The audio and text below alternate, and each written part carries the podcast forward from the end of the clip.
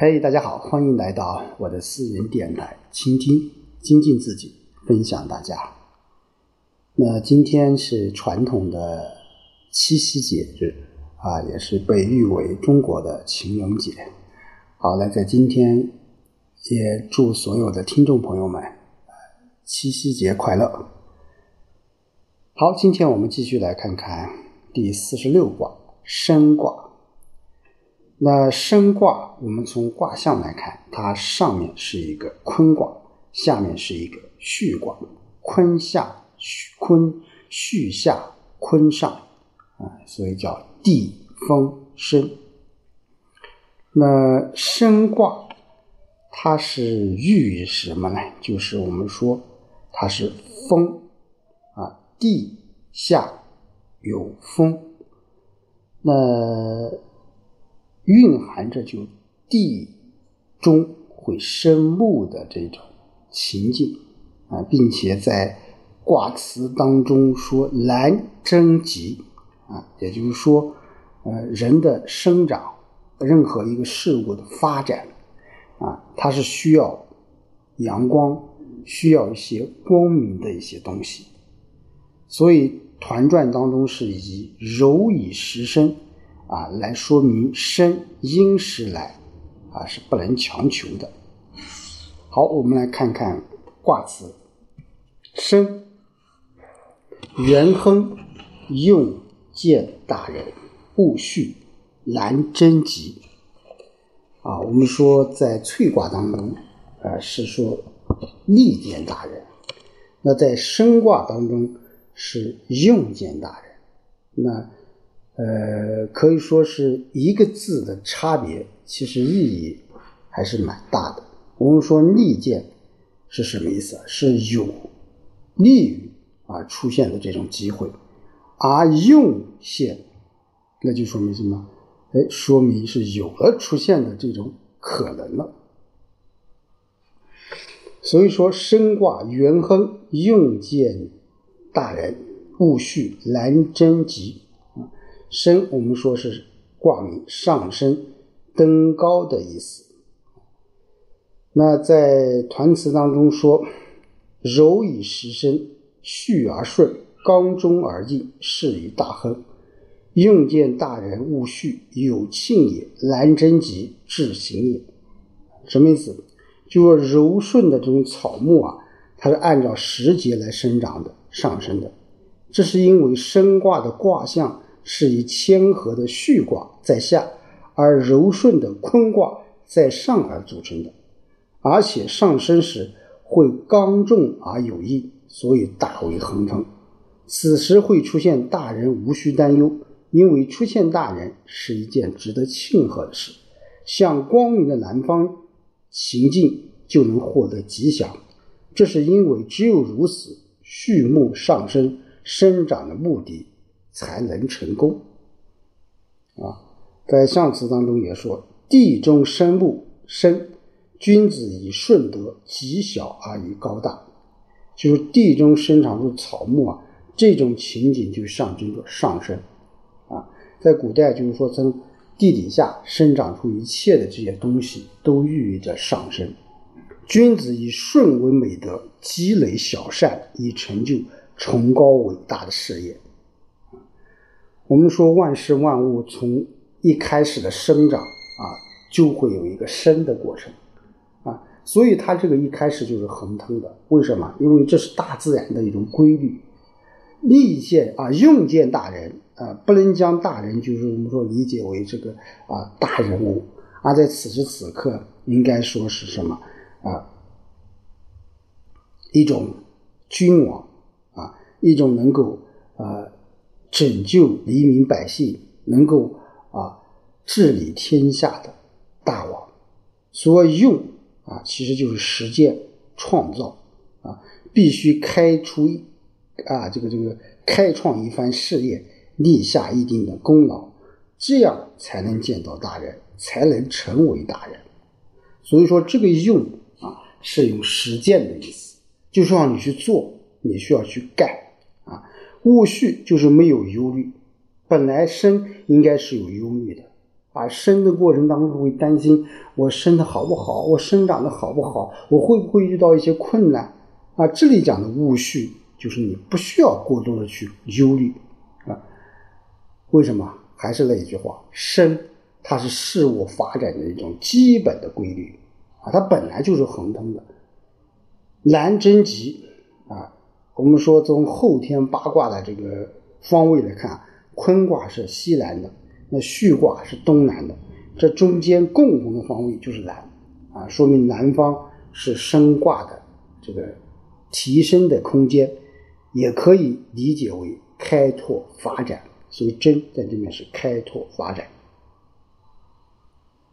好，我们一起来看看卦辞啊，爻辞：初六，允生大吉啊，云就是易于，就易于上升。大为吉祥。我们说升卦的初六啊，初六它是一个呃阴爻啊，阴爻，那可以说是不当位的啊。那升卦它这个卦体呢，就地中生木之象。那么初六应该说是这个事物发展的这个。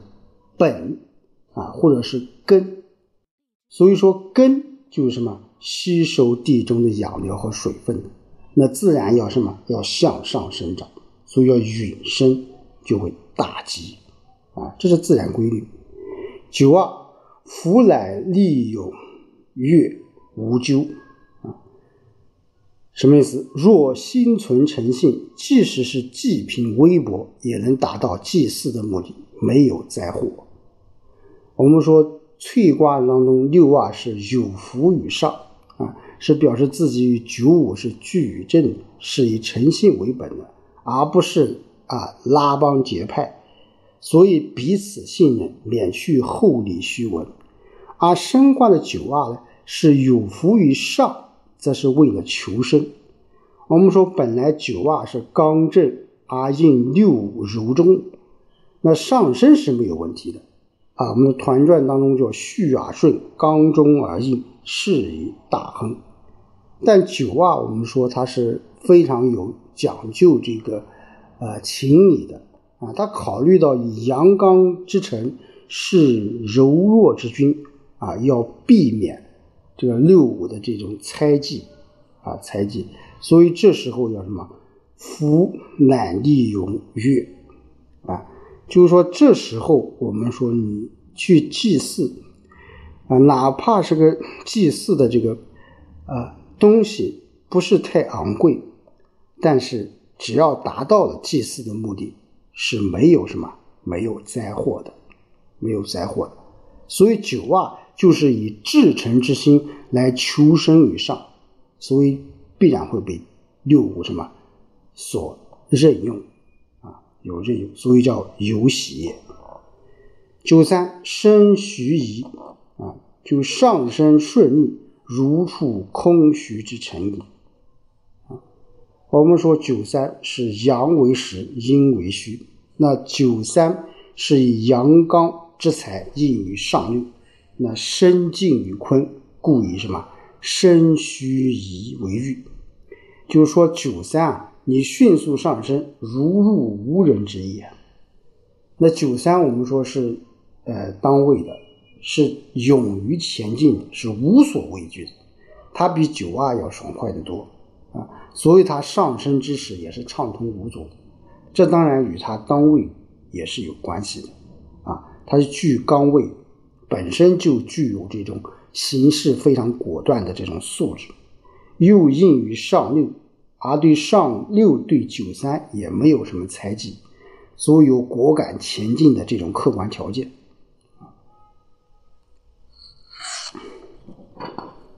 六四，王用亨与岐山，即无咎。啊，我们说岐山是地名，也就今天的山西岐山县的东北方向。什么意思啊？君王来到岐山呢，祭祀神灵，祖宗吉祥，没有过错。当然，我们说六四啊，它也有自己的这种苦衷啊。升卦六五是至尊之君位，而六四呢有身为六五之进程，他不能再有上升的这种啊念头。若你再上升，你就什么？你就要犯上啊，你就要犯上。但是又处在上升的之时，六四不能无所作为，就有了矛盾啊。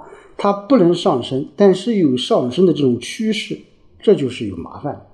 那好在六四柔顺得正。能妥善处理自己地位与身境之间关系，所以六四之身全在于什么？一个顺字，就一切形式皆顺应事物的发展规律。事物发展规律是什么？就下顺民之境，上顺君之身。你这样怎么样？你这样就可以得到真正的身啊，真正的身。我们说岐山啊。呃，也是一个非常重要的一个地方嘛，呃，也是我们说文王武王啊，最后能够啊推翻商朝啊，岐山是一个非常非常重要的一个地位置啊。六五贞吉身戒啊，六五我们说做事吉祥，如沿着阶梯步步上升就一样，升阶就是。登上台阶就天子之位，我们说六五是尊位啊，你升卦有初六，升到六五，可以说是达到了这个最顶端了。但是六五呢是一个阴柔之职啊，它是不当位的啊，那必须要手持，必须要手持正固。守时固正固，才能够吉祥，才能够什么生界。所以爻辞当中叫什么？要贞吉。贞吉就是什么？你要什么？用心良苦啊！啊，你要用心良苦啊！你要什么？手持正固啊！你不能有什么？不能有丝毫的不二之心嘛？如果是这样，你。就会有纠。当然，我们说六五，它这样一步一步的从初六开始，它一步步的上升，它是怎么样？哎，它是安全的啊，是安全的。上六敏生利于不息之争。嗯，上六我们说昏暗中敏，就昏暗中上升，有利于永不停歇的生长。那么上六是阴柔上升于穷极之地，不懂得升级必降的道理，是昏昧不明者。我们说一个卦，呃，到了最顶端，啊，它都会有一个物极必反的一个过程。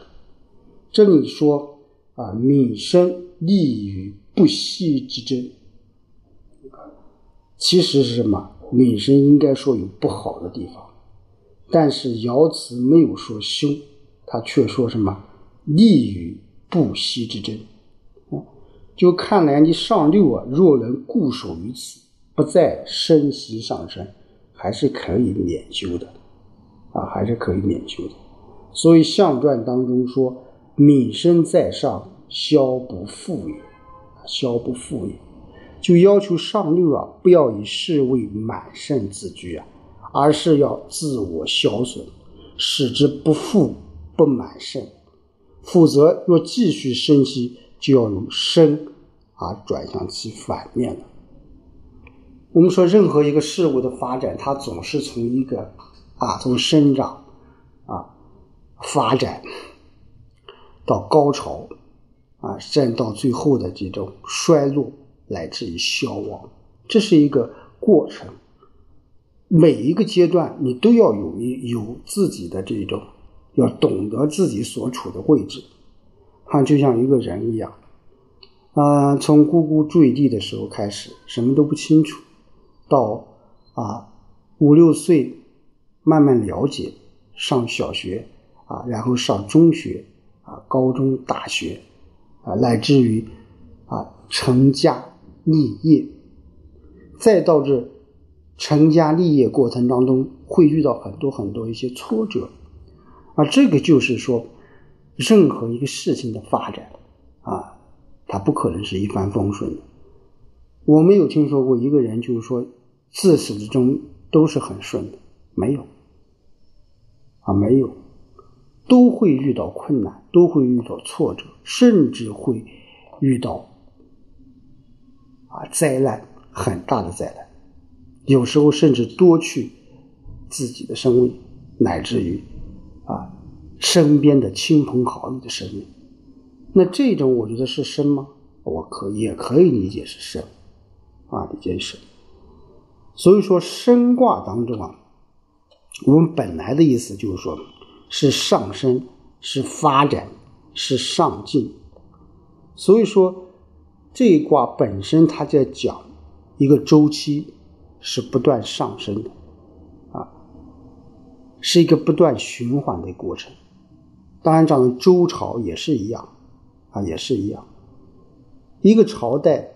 它从这个啊建立啊发展到这个衰落，甚至是灭亡的这个过程，它其实也就是一个升卦的一个过程啊。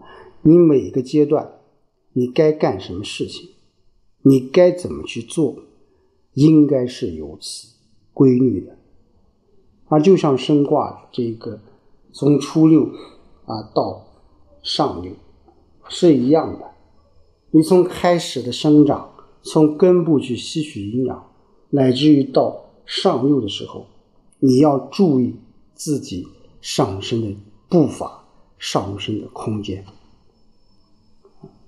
所以说这一卦，我觉得给我们啊现代人最大的一个启示就是说，每一个阶段，你生活、你生长。的每一个时期，啊，每一个阶段，都应该把握住这个阶段的这种规律，不应该啊拔苗助长，不应该啊逆规律而去盲目的去扩展。那我们说现在有很多些公司啊，扩展非常大，扩展非常快，而这种速度已经。啊，超越了它本身这个企业发展的这种啊规模，或者他的承受能力，到最后他必然会消失的，甚至会在刹那间消失的。那一个人的成长也是一样的，他都是一个一个一个一个一个阶段，一个一个阶梯的去过程。我们不可能从你从小学一下子就升到了大学。当然有这种情况，这种情况是很少很少的，啊，那些是不平凡的人啊，是天才。当然，天才毕竟是少数啊，所以作为我们一个平凡的人，从生卦当中，我们就要啊汲取两点：一个顺应社会发展的规律，顺应人生发展的规律；第二点，我个人觉得就是要。去做，所以说啊，这个叫用于大人啊，用用见大人。这个用就是实践的意思。你只有去做了，你才能够遇到很多美好的事情。好，今天就和大家说到这里，我们下周再见。